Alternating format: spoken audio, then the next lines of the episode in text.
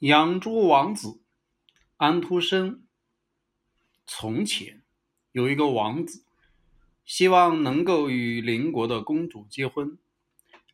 为了能够和公主见面，王子让人把一朵玫瑰和一只夜莺送给了公主。可是公主却不喜欢这些礼物，所以不同意王子来看她。但王子并不甘心。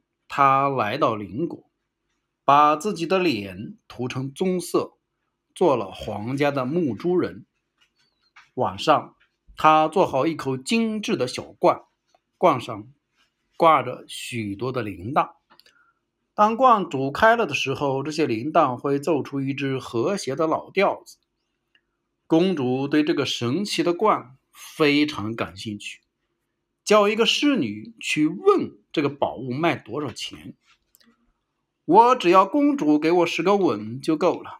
牧猪人说：“这真是一件令人讨厌的事情。”公主对身边的侍女说：“不过最低限度，你们得站在我的周围，免得别人瞧见我。”侍女们撑开裙子，站在公主的周围。于是，猪倌得到了公主的十个吻。公主也得到了那口罐。没多久，王子又做出了一个玩具，它能够奏出从古至今的各种舞曲。公主又派人去打听价钱。这次，烛光要求公主给他一百个吻。我想他是疯了，公主生气地说。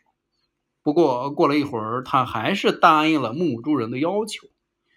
没想到皇帝正好经过，当他看到公主和猪倌接吻时，非常的生气，就把公主和牧猪人一起赶出了他的王国。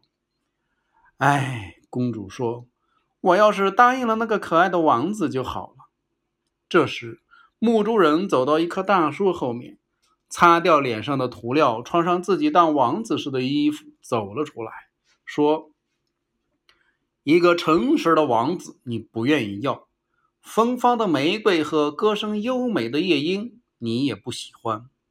但是，为了一个玩具，你却愿意和一个牧猪人接吻。现在，你总算得到报应了。王子离开了公主，回到了他的王国。